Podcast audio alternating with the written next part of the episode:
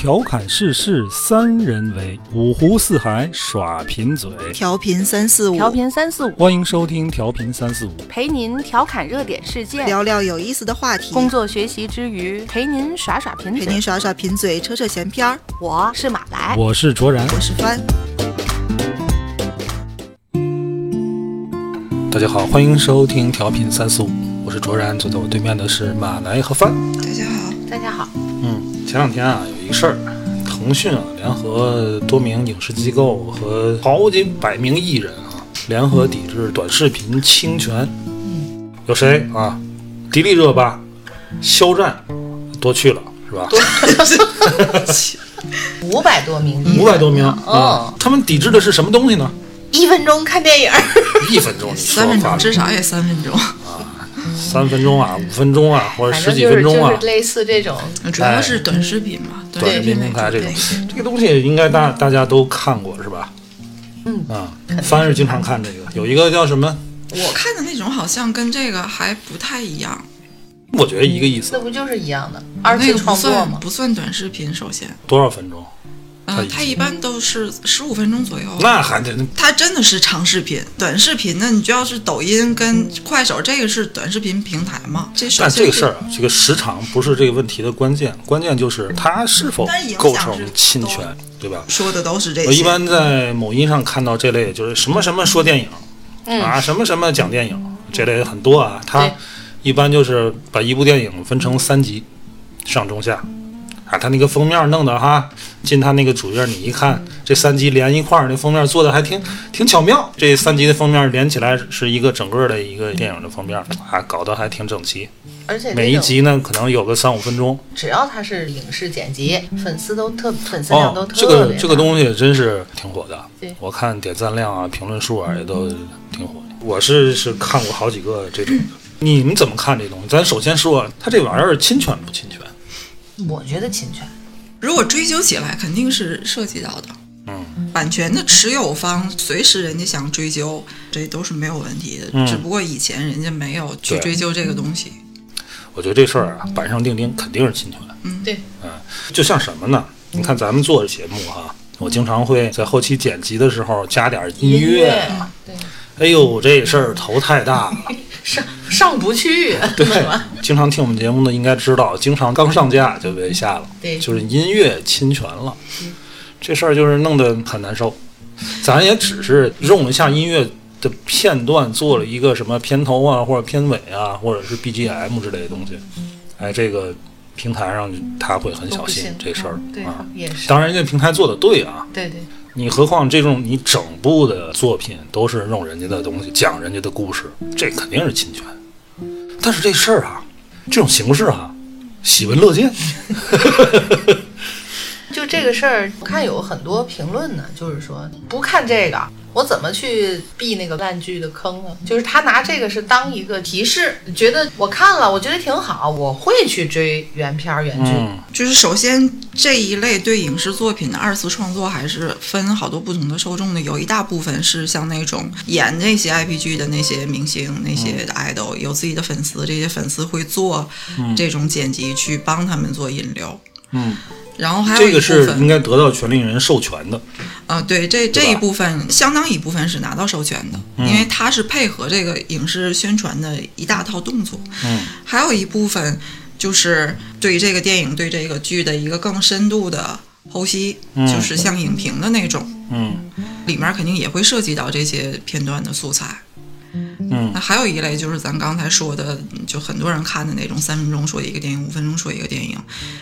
我偶尔也会看，但是我确实不拿它当做一个筛选我是不是去看原片的一个标准，因为以前也碰到过解说，你觉得挺好，这个故事挺精彩，但是真的看原片差的还是挺大的。嗯，卓然，你看这个吗？我不会刻意看，哦因为我在某音那平台嗯关注了一个这样的做。这剪辑的这样的呃，我关注他的动机也是把它作为一个看片儿指指南，哎，但是后来我发现一个问题，就是你看完他这个啊，你没有动力去嗯就不想看了对吧？原片了。我是不爱看这个的，啊。你们姐夫就超级喜欢看这个东西，因为他天天举着 iPad，就是声音特别大，嗯，有时候你瞟一眼什么的，那就打的可激烈了。我觉得就有点像咱们说戏胡的部分，他都已经在那对他肯儿一步一步一步就都演出来了，嗯。极其热衷看。我说你这样侵权爱好者呗，就是。哎，对对对现在咱可以这么说。我说你这样看完这电影，你还看吗？啊，那不看了，他就直接告我，这这不都看完了吗？我还看嘛呢？嗯，我觉得你要是那种大爽片儿吧，就都是那种打的什么的，可能还真你就没有这个心情再往下看了。他打的部分你都演了，他也说了这谁跟谁咋回事儿，大爽片儿啊，我觉得这没什么可说的。他看的还得看你怎么讲。像我知道关注的范喜欢的那个 是哎特别搞笑的，咱经常看一个叫什么牛哥牛说牛叔 B 站上万岁万岁万万岁！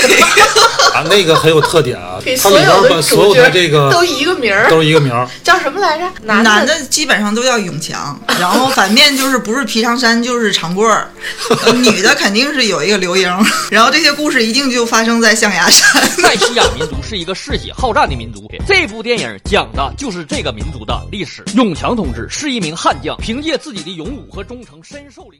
故事开始于一九八七年，小男孩永强正在和母亲驱车前往医院的路上。作为一个癌症患者，永强的身体无时无刻不处在痛苦之中。虽死寂。话说有两个小青年，永强和刘英刚结婚没多长时间，生活甜甜蜜蜜，没羞没臊。有一天晚上，他们收到了一个无人快递，谁放到？讲的是挺有意思，但是这东西啊，他讲这个他 侵权。嗯他肯定侵，翻你说那三种情况，就除了就是像粉丝啊这种拿到这个权利人的授权，这另当别论。但问题是，这甭管是作为影评也好，或者是二次创作，都是涉及到侵权了。著作权法包括什么呢？其中两项比较重要，一个是这个改编权，一个就是网络传播权。嗯，你你们知不知道早些年有一个特别热的事儿，陈凯歌那个无极改编那个那叫什么一个馒头引发的血啊？案一个馒头引发的血案。他把人告了，啊，一个叫胡歌的，不是那个胡歌啊，一个 UP 主吧，那个人家真叫改编。嗯，他完全用的是无极的电影片段，还有一些什么中央电视台《法制进行时》的那个，还有小撒的，然后去做了一个新的故事。你看他这故事吧，其实有无极的影子，但是他又不是无极，用的都是无极的画面。这事儿当时特别火，中影啊，什么陈凯歌啊，当时态度都很强硬。可是这事儿最后啊，不了了，不了了之，陈凯歌也撤诉了，然后这胡歌呢在微博上也道歉了道歉。啊，所以就这事儿，就他那个是真的二次创作了，无极的这个就还很早了，一七年的时候，一个博主吧，他是被这个迪士尼等五家影视公司状告他，嗯说他的这个多少分钟看完什么什么电影儿这个系列的视频，都是取用的电影里边的那个片段，迪士尼逮谁告谁。属于侵权。就是说现在是调解阶段。嗯，他是希望对方能够提供具体的赔偿金额，但我觉得这事儿要这么看，好像他要输，他是做的什么东西？就是多少分钟看完哪个哪个电影，都是迪士尼电影，迪士尼和其他五家一共，估计都是外国电影。迪士尼很看重版权这个东西，拥有地表最强的律师团队，到处撕。但我一直有一个困惑啊，就是我觉得我还是一个挺在意版权的人。但这事儿你就非常喜欢，你你看，一方面咱们都在强调我们要尊重版权，一方面我们也在鼓励大量的自媒体的这种独立的创作、自由的创作。我现在想花钱，我上哪儿去买？你告诉我呢？就是说他想做这个说电影，对我想啊说，我现在我愿意花钱，我我想我愿意付出我该付的是我想费用。我想我是多少钱买你五分钟的片段？我是我怎么买？你倒是告诉我。哎，你现在光说我侵权，那别着急啊但是后边大家都不干了吗？所以我很关心你后面要有配套的解决呀。配套啊，可能就轮不着你了。这事儿，嗯，这事儿啊，呃，这回不是腾讯联名发起的吗？有人说啊，这个是大机构欺负小机构，但其实我觉得这事儿也不能这么看。腾讯它肯定有它后边的打算，呃，将来它会整合它的这些影视的一些资源，去做一些它自己做的事儿，有授权的这类的短视频的介绍。整理这种混乱的局面，肯定是你要先把这个混乱东西要先打掉，嗯，对吧？当然，这里边如果你现在特别优秀的制作者，可能将来会和这些大的平台去签约，我觉得将来会是这样的一允许你个形式。，或者你看，这个就是另外一个问题。为什么现在好多的做影视的 UP 主，嗯，对这个事儿反应都比较大呢？因为它涉及到一个现在大家不太能看得出来的垄断。嗯目前长视频的平台最大的四家就是爱优、腾芒、爱奇艺、优酷、腾讯跟这个芒果。嗯，版权的这个也是他们几个牵头发的吧？嗯这四家已经开始斥巨资去铺路自己的短视频平台了。嗯有的是单独的 APP，有的是一个单独的渠道。芒果有一个大忙人计划，爱奇艺那个叫随客还是什么，都是短视频的。但就算你再花多少钱，肯定也是干不过抖音跟快手。那影视的这个版权肯定就是分一杯羹的这么一个契机。嗯然后另一方面，版权我刚才查了一下，截止到四月份，影视剧的版权一共是八千八百二十六部，腾讯占了四千七百一十五部，百分之五十三的占比。然后这个国产过亿电影的互联网版权三百九十九部，腾讯是三百二十七部，它占百分之八十二。嗯然后，二零二一年到二零二三年的新增的计划是，腾讯占四十六，优酷二十九，爱奇艺二十一，芒果十一，他们四家占了百分之九十七的版权，就是所有的这个互联网播放的东西。同时，比较有名的影视制作公司十二家里面都有腾讯跟阿里的资本，阿里的是光线、博纳跟欢喜，腾讯是新力跟华谊。嗯，然后更可怕的是，腾讯还有一个阅文集团。这个阅文集团旗下就是起点网跟 QQ 阅读，它掌握了大量的那些改剧的那个、那个、那个版权，嗯像什么之前比较火的《庆余年》那些，全部都在这个阅文集团旗下。哦，那是不是说明咱想再入这行，是不是时间有点晚了？是你可以拍电影，但是这事儿我怎么想？其实你看得出他背后下一步的这个垄断的这个动作啊，但是他目前做这一步，我觉得是合理的，对，是是合理的。合理的。至于说你之后垄断之后会带来很多弊端，那是另外的一个问题。就像前段时间《庆余年》那个，那是在腾讯平台上，对吧？它什么什么提前点映啊，啊，超前啊点映啊，那是特别缺德的那些东西，这是垄断带来的这个弊端，这是另外一个问题。我觉得这个东西需要国家去监管。任何行业都是有一家慢慢做大，到垄断，然后再反垄断。嗯，你谁做企业不想垄断？可如果这个市场一直是混乱的，其实不利于这个行业健康发展的。垄断的这个阶段也不利于它的健康发展，始终要找一个平衡。呃现在这个短视频说电影这种事儿，咱也不太了解这个著作权法啊。大致我之前看了看，著作权法里边有一条说，这个为了介绍或者说明一个问题，适当的引用原作是可以的。嗯嗯嗯嗯，但问题啊，就是现在这类短视频的这个说电影这这类作品啊，它不是适当，它是以这个为主啊。它不是引用了，已经，它是替代了。对，弄了一个三分钟、五分钟，或者是三集，一共十多分钟的这么一个东西，你看完我这个，你就不用看这个电影了。嗯，这不是介绍，而且你介绍这个东西啊，尤其像悬疑类的东西，你都把戏弧都都把那个悬疑的东西都说了这个对这个原著的这个伤害是非常大的。这个事儿出来好像还有一个，我我忘记叫什么名字了，我是在微博上看见，他也是一个大号吧，嗯也是在 B 站上的。他说：“看来这样下去，我可能得回家看孩子了，不是因为什么就是？觉得可能会受到很我多我。”觉得这类的短视频创作相对来讲门槛比较低，嗯，它不是一个原创的东西，它是一个在人家作品上的一个说好听点叫二次创作，说难听点也不就是这种人东西再再讲一遍人家的故事？就是干点力所能及的事情。啊，这其实这个东西没有什么含金量。对，是你同样在抖音上这个谁谁谁说电影，谁谁谁讲电影、这号，你发一个自个儿原创的东西，你看看，你看那播放量怎么样？就没多少。就没多少，肯定是。人家看的不是说你原创东西，看的是这个电影本身的东西。你讲跟别人讲区别不太大。你要真是做出自己特色，像那个牛哥那个，对，我是强烈给大家推荐牛牛叔万岁万岁、啊牛牛叔万万岁，特别开心，但是那个东西你看时间长了，你不会觉得腻的吗不？腻。每一部都都有不一样的点。我觉得你看的更多的就完全是喜欢听他在里边儿用的各种词儿，不关心原来的电影到底怎么样，因为我本来也不看那种类型电影，它基本上确实解说都是那种大爽片儿，嗯，就是甚至是就不怎么样的反正你那天给我推荐看完那个猫咪手链儿那个，我就觉得我本来挺爱猫咪，手链儿，一定手链儿，对，注意注那意咬叫什么字。什么玩意儿来着？哈奇女儿的猫咪手链儿，就是那个片子，本来我挺想看的，我是爱看，那种用。看，不怎么结果样。看我看完了，你给我他介绍的那个，你说我还怎么看啊？不用看，我觉得看这就挺好。就这事儿，其实他也很纠结。比如说这个东西，如果一刀切的话，就比如说之前 B 站上做那些鬼畜的东西，那应该也那也都是侵权啊吧？都，那肯定做唐国强那个啊什么，从未见过如此厚颜无耻之人，那多有意思。可能对终端对看的人不是会有很大影响，是因为我相信他们做这个动作是往自己的平台上引流，因为我手握着版权，嗯，那你们就在我这儿做。那只不过就是大家换一个地儿发嘛，但最后咱们还是能通过各种各样的渠道看到。嗯我个人是不喜欢看这种东西的，就是翻刚才说的那个万万岁万万岁。他我看完了这哥哥讲的这东西之后，我对这个片子就完全不用看了。这个这个牛叔啊，牛叔万岁万万岁啊！他讲电影，他有一股评书风。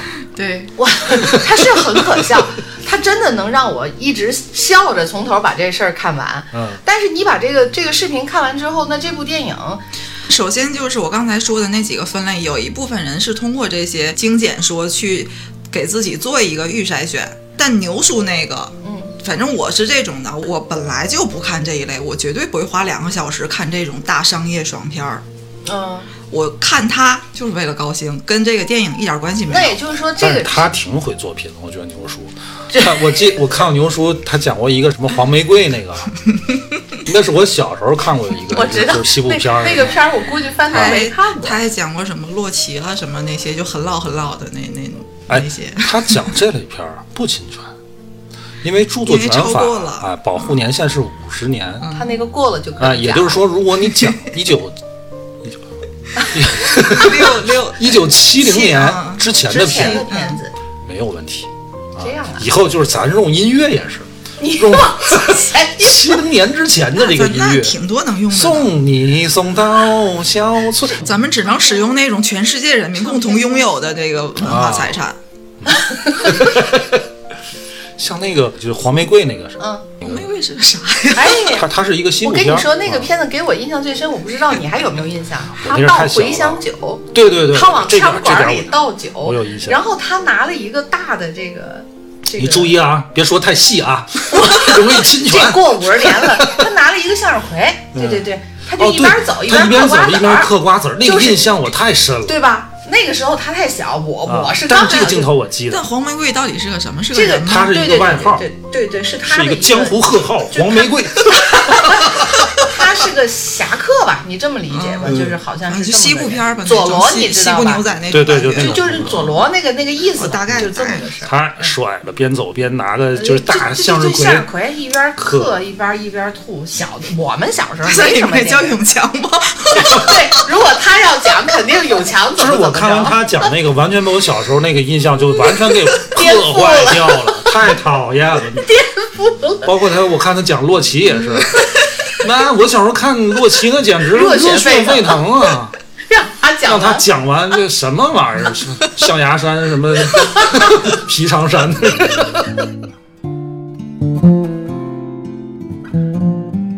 主然你有没有印象？就你小的时候有没有过听电影正经那叫电视？广播剧呃。不不不是电影剪辑。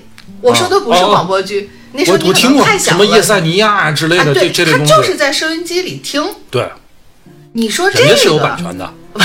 你在那时候可能咱们国家都不提这档子事儿。如果这提不提你也是，那都是引。比如说你那叶塞尼亚引进来之后，人家一直哪个什么上海一直厂啊或者哪个长长影厂做完之后，音频的东西就交给广播电台。那时候我也小啊，嗯就可爱听了。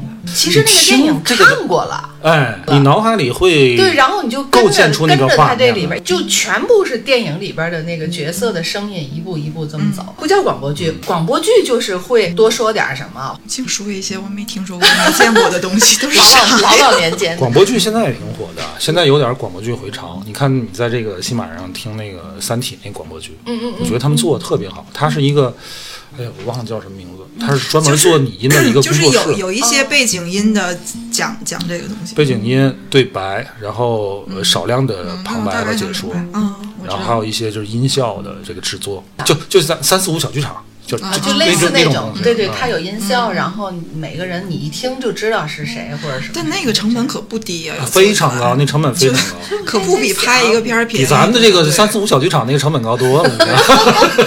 人家这个东西啊才叫原创，才叫创作。现在这个东西，它就就像我刚才说的，你这个创作的门槛太低了。真正的比较精加工的这种二次的创作，人家肯定是该通过什么渠道去拿版权都拿版权了。但是我跟你说，如果是片方啊、版权方，如果要做这种介绍类的短视频，他不会这么做。对呀，嗯人家就给点人家所咱们都看谓片花过那些这个新片的预告片对吧人家不会这样的，哎呦，你看那些新片儿预告片儿，可挑动你那个胃口了，特别想看，特别想对看，对对。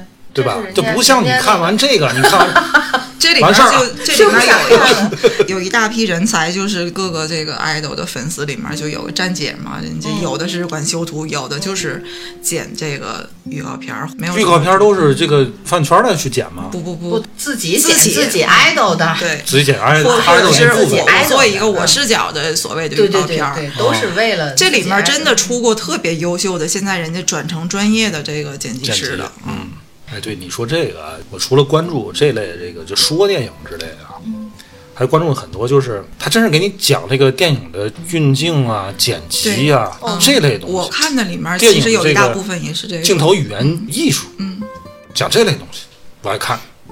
我这个应该不构成侵权吧？我觉得也够。啊不是这个就符合朱德权刚才我说那条，他只是为了去分析介绍或者说讲清楚一个问题，适当的引用，对对对他并不替代原著。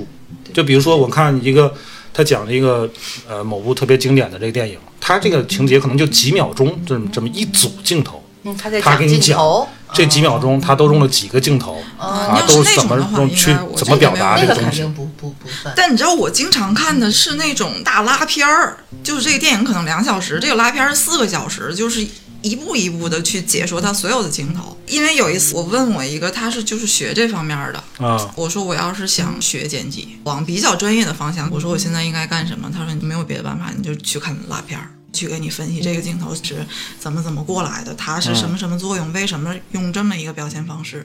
我确实会看那种，那个相当于就用了整部电影放了一遍。但是我觉得这东西你如果用为用来教学没有问题，我用一个经典影片做教学应该没问题。像像听课了，对吧？如果嗯但是你放在网络上传播，人家如果要是告你，我觉得这一告一。对呀、这一告一个准儿啊。就像什么？你看前两天特别火那画邓紫棋那个，你看了吗？哪个美院招生考试考题呢？就是画人物肖像，就给了张那个邓紫棋的照片，就画成什么奶奶样儿都有了，把本尊都惊动了。问题是这个东西啊，你作为教学，作为学校考试，这没事儿。但是如果你把这个东西拍成段子，拿到网上传播，人家邓紫棋本人如果想告你的话，我觉得这一告一准儿。有道理。我觉得你说的这个有道理。你这不是商用啊，这个东西啊，你是不是商用，不作为判断你是否侵权的依据。嗯，就是你侵权这个事实跟你商用不商用没关系，你就是个人用，他该侵权也是侵权。是否商用，是否获利呢？在法院判你赔偿金额的时候，可能会起到作用。反正我没有这么喜欢看这个。像刚才周然说的那个，在艺术层面上、专业层面上，对于一个影视作品的分析，我也没有这个爱好。你就看三分钟那种。我就我我觉得那你挺适合看三分钟的。我不看，哎，那你平时看电影吗？看呀，那你怎么选片儿呢？我就我我扔骰子扔鞋。我自己爱看的这一类的，你先告诉我你爱看哪一类？就奇幻的，奇幻。然后二战时期的，嚯，那你这两个就然后 反差太大。反差特别大。对我特别爱看二战时期电影，刻画战争场面特别嗯好。嗯嗯，然后我会看评分儿，但是你也知道那个网站上的评分儿，它肯定就哎比较虚的。什么平台什么那个大蛇还七点多分儿？对对对对对，这些平台上的评分根本就没法作为就参考。我会上豆瓣上找，豆瓣现在评分啊也是比较少。反正但反正凑合反正反能看吧正反正就我喜欢看就黄金罗盘那种，就有点奇幻的。你看过黄金？你可能没看过看过，你就想成蜘蛛侠、变黄金形金刚，罗盘算命的呗，就是去，反正就是有点科幻吧。啊。就这类的片子，我也特别爱看。再有一类就是，就比如像动画片儿那种，动画片儿怎么了？动画片儿很好看，那些有名的我都会看一遍。我其实就所以你爱看咱们看电影，它看的是个什么东西？嗯，主要还是看情节、故事情节和镜头吧。你看特别爽的镜头，对吧？你说的镜头，我理解视觉冲击力特别其实是画面儿，哎，对，哎，画面就是特别有冲击力的那种。对对对，我就是太难受的不看，就是灾难片儿不看，尤其番爱看的那种悬疑的，嗯又又又吓人，然后又又得动脑子想的，哎不看。像他之前给我推荐的那个韩国的那个，嗯，叫什么什么什么寄生虫啊，啊，就是他给我推荐了，啊，我就看。然后你你看完感觉怎么样？寄生虫不是挺恶心的就不爽。对。嗯就是，但但我确实经常看都是这种给自己添堵的，特别特别不舒服。就比较挖掘人性的那那那些。就是这类片子是是什么？是让你这个结局不舒服，还是整个情节跟画我什么面都不舒服什么都不舒服？我什么都不舒服。如果不是帆跟我说这个也看，那个也看那劲儿，我想我也我也得看看吧如果让你给寄生虫打分，你这个肤浅的观影者，哎，你也不能这么说。我，打一个，你是说你打一个，打一个，我打一个，就喜欢程度上啊，从什么什么角度？就是你主观也好，客观也好，你给寄生虫打一分，六分。六分。这四分扣在哪儿呢？我不爽，对，我不喜欢。画面不明亮。嗯，就是那种样儿我就不舒服，我就不喜，就是我就是翻车的那种，可能我觉得它是让我娱乐的东西，它是让我这个东西啊，就是很多你看，尤其像这种文艺青年啊，嗯，他会把观影这个事儿啊上升到一个一个文艺高度。哦，这怎么说？这事儿也对，因为电影的本身啊，它娱乐性它只是它的功能之一。嗯的电影它其实是制作人、导演啊的一种表达嘛。我一个电影，我不一定是要讲一个故事，那你要干嘛？你甭管我干嘛，这是这是一个我的表达。它是一种表达。人咱你看说这个电影啊，他说这个叙事能力不好啊，故事讲的不好。它有的这个电影，它就不是一个讲故事的电影，嗯嗯，它就表达一种情绪，表达一。哎，表表表达一种思想，这也是一种电影。你马来，你这叫什么呢？你是这种消费级的电影，我就看这个，哎，嗯，我就看完了它是流行的消费品的那种电影，就是他妈爽，嗯听了哐啷，就是哈哈哈哈，就完了。或者是看的过程中可能挺感慨的，也可以。爱寄生虫你都感慨不了，我难其实我年轻的时候啊，我也追求那种什么就就就文艺青年那种啊，电影的表达、电影的艺术啊，这那的。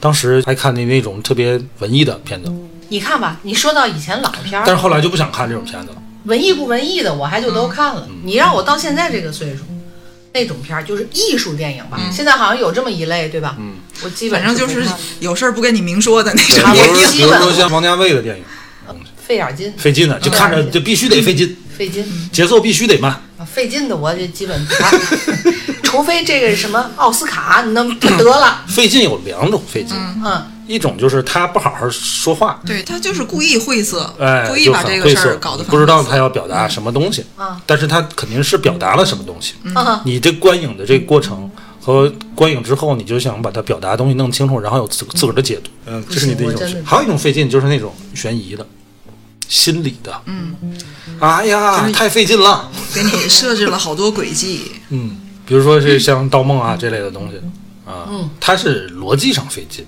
嗯并不是思想上费劲。嗯盗梦也是很早的片子，很早，我就告诉你，看完盗梦，我上网看的，他是要干嘛？我是想看看别人怎么，就像你说的怎么评论的，这是后来。但是第一次为了电影去网上想去看看，这都是个就是盗梦，第一次。我负责任的告诉你，信条我就没看懂。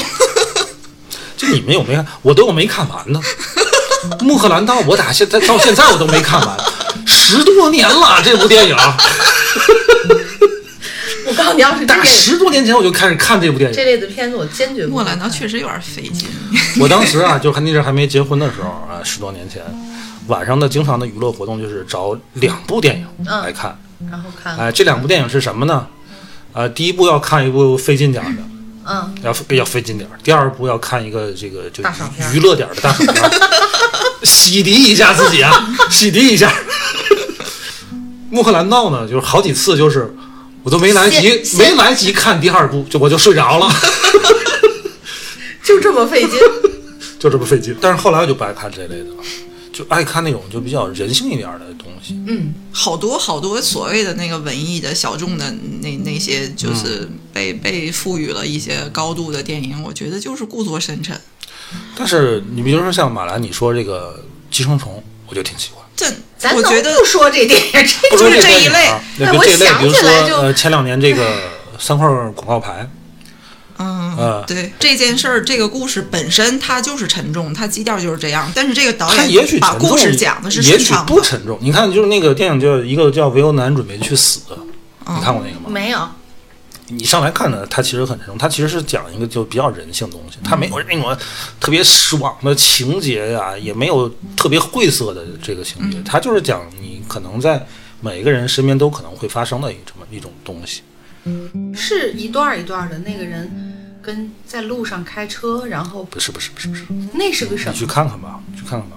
这个这个叫 Vivo 这个男人啊，他是性格有点怪异，他跟邻里关系有点问题，然后他是一个独身的一个老头儿，他准备去死，但是他老也死不了，就老有这个热心的人去、呃去发现他，我好像看了，看在哪儿看了一些介绍是看关于这过但是部电影。嗯挺好。哎呀，我不会看的是牛叔的那种那种介绍。所以说啊，你你要如果牛叔给你讲完这种电影，你还乐意去看吗？我不知道牛叔他讲过老电影，可能像你说的讲完了，你就觉得完全颠覆咱们就是你小时候看的那种这些电影都不算太老。我刚才说的几部黄玫瑰够了，他人知道。啊，黄玫瑰是老，嗯洛奇也老，嗯。太老。Is a 洛基，而且他把洛奇所有的后面那几部都都讲了。你是不是看的很开心啊？天，我就是一个什么都就是能你看完接受的人。他讲之后，你再看原片，你就不会有那种感动我我本来就也不会为洛奇感动。啊！你看看，这就是问题。他你像我们这个年龄的人，当年看 洛奇对呀、呀他洛奇其实是早些年宣扬那种美国精神，他其实代表的是那个、那个东西就人，家人家也在里面总结的时候也说了这个。是 非常经典电影。是是是对爱这么演。哎，我觉得这么糟蹋挺挺挺糟蹋的。他糟蹋了，事儿还是那么个事儿。每个人看这种东西感觉就不一样。你看，但是你们俩也都会喜欢，就看了就完了。嗯，我是根本就不会看那看你。看大爽片儿，那个《唐探三》，你看了吗？你爱看吗？唐探系列，还行，哎，你们怎么评价这个唐探？我觉得就是一个挺哏儿的。我一直对他就是普普通通，我没有太多的感觉。你非要有人嗯就要跟我一块儿去看，说咱看《唐探》，我也行，但是我确实不会把它当做一个很靠前的选择，我没有买票去看的，就是实在没什么可我真看的，没有看看也。但是如果是找出来看，或者正好电影频道演，我能从头看到完。他不管是从这个整个的视听上的表达，还是他这个故事讲的，都还是稍显幼稚一点儿。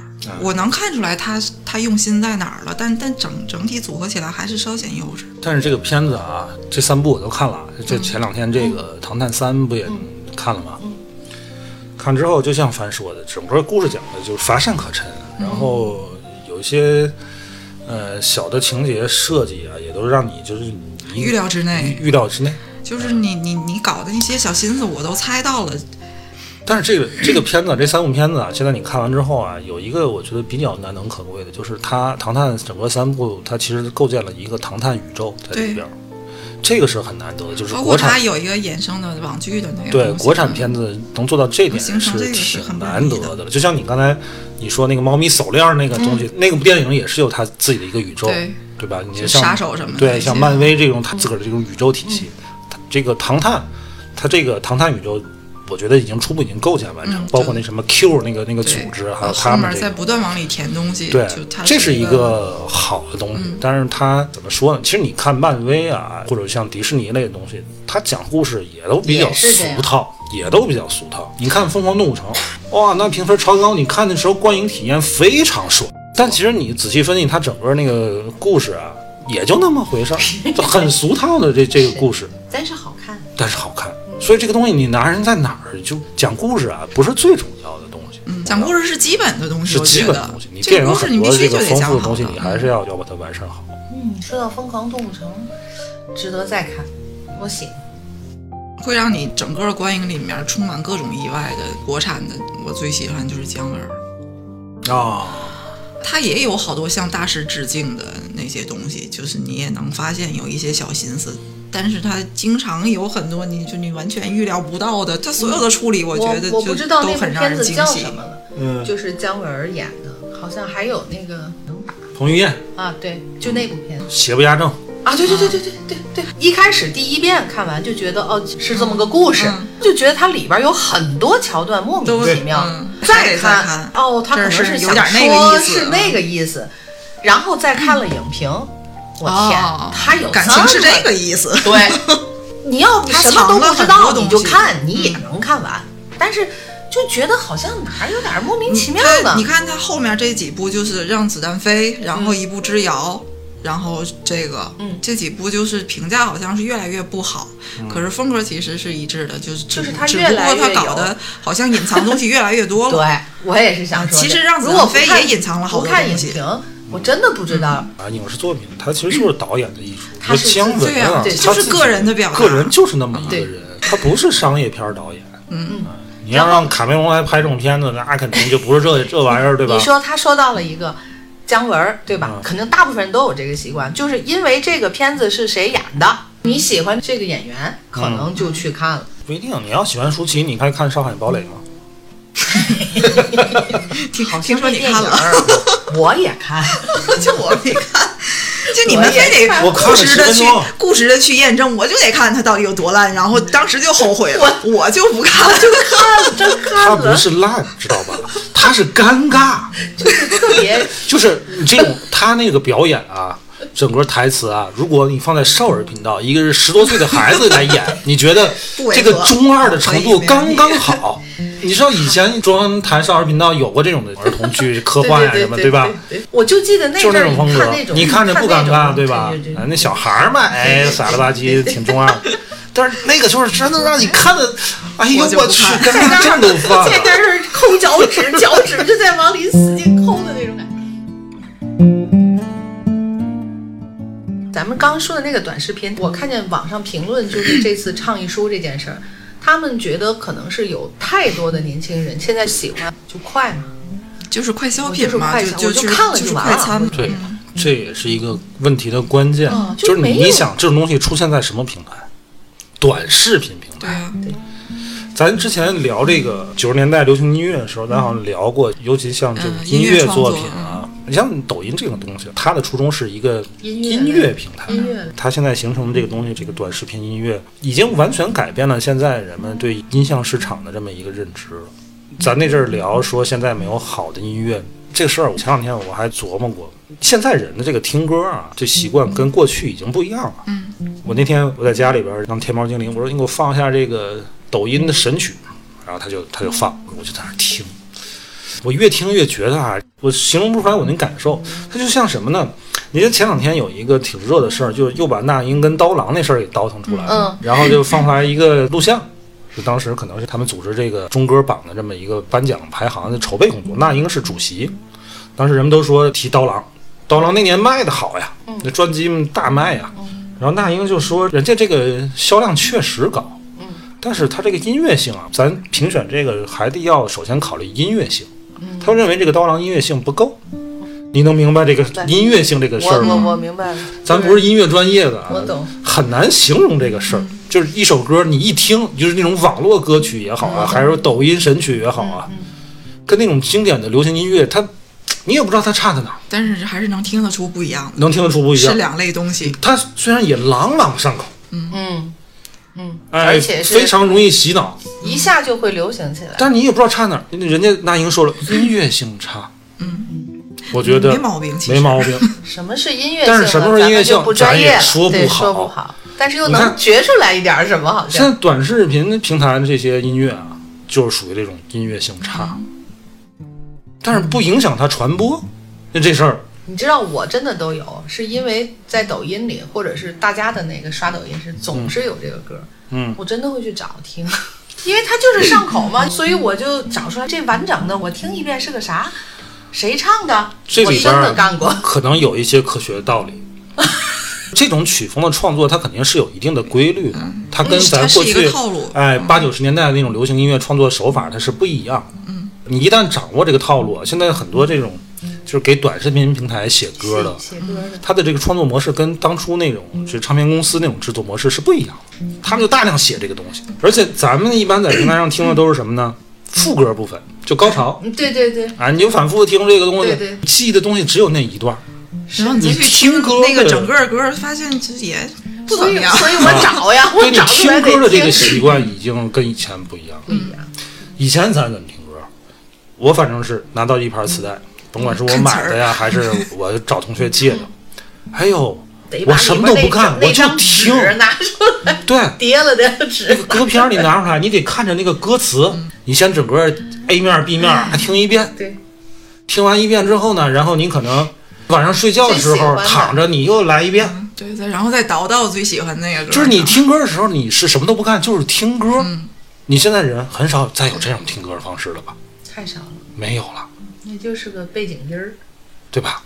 尤其这个磁带，如果是你自个儿花钱九块八啊，你这 你买了之后十九块八，九块八，最最最早的是真是每首歌你拿着这个这歌片儿那歌词，你听着眼睛看着啊，就是它它是这么个过程。说的九块八，那还是他大一点儿了。我们小的时候，那就是抄歌词，嗯，没有那个磁带，对，都是抄歌翻词录的，，你双那那个卡录音机。现在听歌也不是这么听了，就是那人家做歌也那时候不是这么做。那些歌，它是有故事感的。就是虽然它词儿不是整个讲一故事，但是你是能跟着它整个那个有没有这个？可能？就是过去那个时代年轻人的这个文化、休闲、娱乐的活动啊，方式方法都比较单一，嗯，所以你能够听歌或者能够看电影，呃，能够什么，这就已经觉得是哎很开心很。可是现在年轻人不是啊，嗯，他可能有太多太多的方式方法，充满了他的业余的对，所以他留给每一项娱乐活动都是很短，的时间、就是我尽碎片的时间。可能，或者唯独一个我能留长的，嗯也许是电影，也许是电视剧，也许是游戏，嗯，对对吧？他总有一个是他能够沉浸在里，所以就是在这种情况下，像这种短视频说电影，几分钟说一个，就太能满足人这种需求了。它肯定就我一晚上我能看好几个电影，对，我看完就完了。这个问题其实咱在那个什么碎片时间，还有非知识付费，就其实都聊过相关的。就咱们自以为做了一个就是很很有效率的事儿，嗯，是筛选还是还是怎么样？但实际上最后你发现，我好像确实啥也没落下。这个的东西啊，我前两天看一个观点，我觉得说的还很有道理，就导致人们时间碎片化，把娱乐进行于奶头乐这种啊。还有一个原因就是白天人们啊工作压力太大了，韭菜们工作越努力，娱乐明星赚的钱就越多。这是什么逻辑呢？就你白天你已经很累了，你晚上回来你只想奶头乐，嗯你没有那个心力啊去看完一部完整的东西或者是你去看看书去提高一下，你只想放松。你现在放松可选择的东西太多，你往沙发上一靠一躺，拿出手机刷刷刷刷一会儿抖音，那个东西是很解压的。你肯定选择这个东西是很省力的，就是你白天你越累，你晚上越想这样，你的时间就越碎片这。绝对就是个借口，我跟你说。这不是借口，这就是这是一种现象。咱不用倒回八十年代，就是两千年的时候，我当时刚工作的时候，还不是这样。那阵儿没有那么多这种娱乐的东西，我那阵儿也加班，怎么也得下班也得七点了。七点回家我能干很多事儿，那阵儿也没有什么这这这些什么移动互联网啊之类的东西，我真能做很多看书啊，或者是去玩个什么，逛个什么，都那阵儿都是整块儿的时间。那现在就不是了，而且你也没有那么多钱。时代我我催生了说反正电影。我我只能我只能说，我肯定不在这个现象里面，因为疫情的时候我也什么正事儿都没干，放弃了，我就踏踏实实的歇着。那个时候我也依然天天在刷牛书。你已经养成这种习惯了。对对，现在人已经养成这个习惯，你手机在这放着，哎呀，里边这么多 A P P 呀、那个那个黑色的那个那个那个小玩意儿是最吸引人的，还 有那个粉色的那个小图标是最吸引人的。所以我规避这个问题的唯一一个手段就是我到现在也没下抖音。你下不下抖音，你用那个粉色的那个粉色，的也可以啊。这跟什么东西啊没关系。你把牛叔那个我，就不同意你把牛叔跟他们混为一谈。牛叔还是有一定的创作的基准的，创作啥？有什么创作的？哎呀，那个词儿你就写不出来。我也不屑于写那种词儿。这个东西啊，要让我爸看见，我爸就肯定说这不早改吗？这天津人是会，但是持持续糟改六百多部电影，这不是常人。他有他的毅力在，有他的毅，不然他也不会成一个一个大的这个 UP 主。这个东西人家成功了，肯定有人成功的原因，但是啊，不妨碍我评价他不怎么样。你看看不是个东西？是啊，你那种开心啊，获取开心，他给你东那个东西是很廉价的这么一个东西。嗯，而且就是他那个创作没什么难度，就是那个套路，用评书的这嗯种方式去讲一部片子，哪儿都是象牙山，哪儿都是皮长山，都是刘英自己风格了，啊，创作他已难度不大。经形成风格了，人物角色名字一成不变。有时候就是牛哥这个讲，电影，他这个嗯创作难度，我觉得还不如张金条呢。人家说一个什么闲七杂八事儿能用上那么多成语，这个不容易，而且用的都是错的。不但用的都是错的，在用的错的基础上，还能让你明白他要表达那个意思，然后你还觉得他用的很有道理，这是个人才。其实我们还是生活中还是需要这个这个抖音也好，B 站也好这样的东西给我们个调剂，挺有意思。之前咱也说过，就是不管在在在什么年代，在什么这个整个的社社会的时代的背景下，永远都有那些更自律的、更那什么的人，永远也有就是沉迷在娱乐里的人。嗯，这也没什么好说的。我就是喜欢牛叔，怎么了？你沉迷于牛猫咪手链，你给大伙儿讲讲猫咪讲猫咪手链什么情况？好像是叫什么小人物还是什么的，应该好多人都看过那个《极速追凶》啊，极速追凶啊，就是它跟那个是一个架构的背景，就是有杀一个宇手组织，宙里边的对，嗯。有和平饭店，然后然后还有什么世界警察，就是这么一个统一的大背景。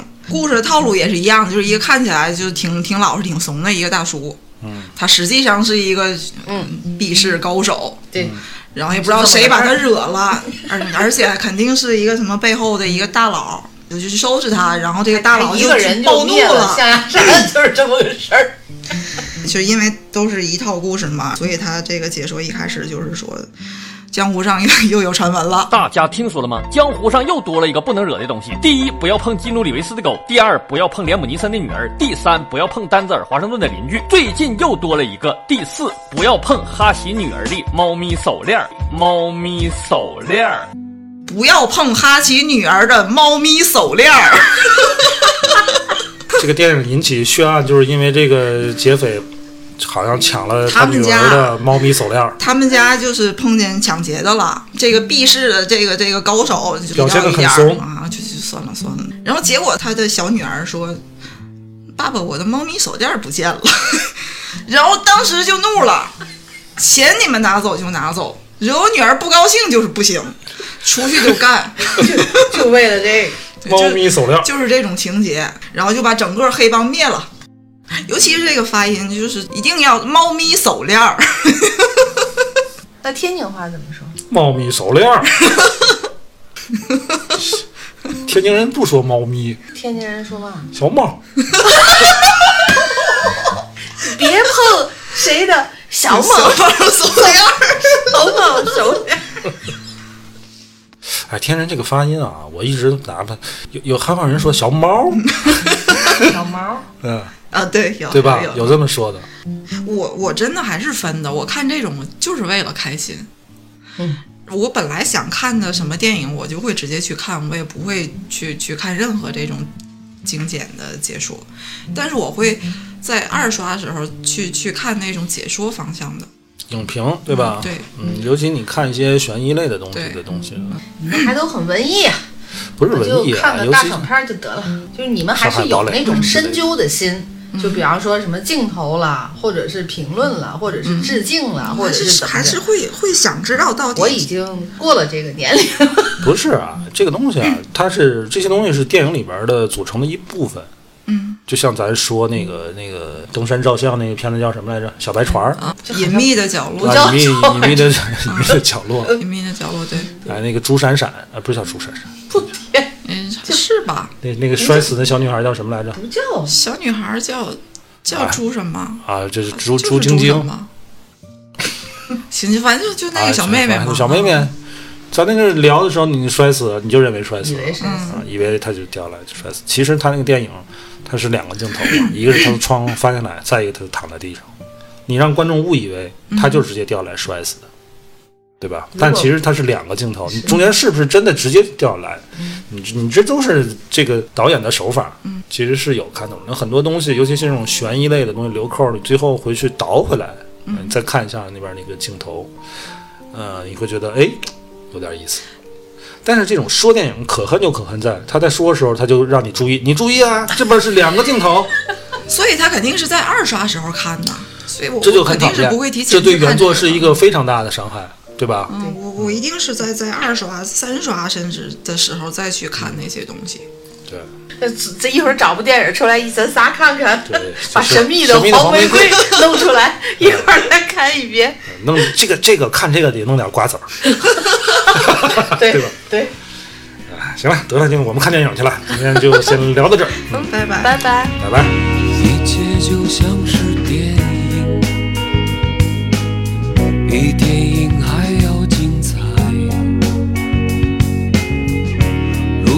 真实的场景，让我分不出悲喜。这是初次的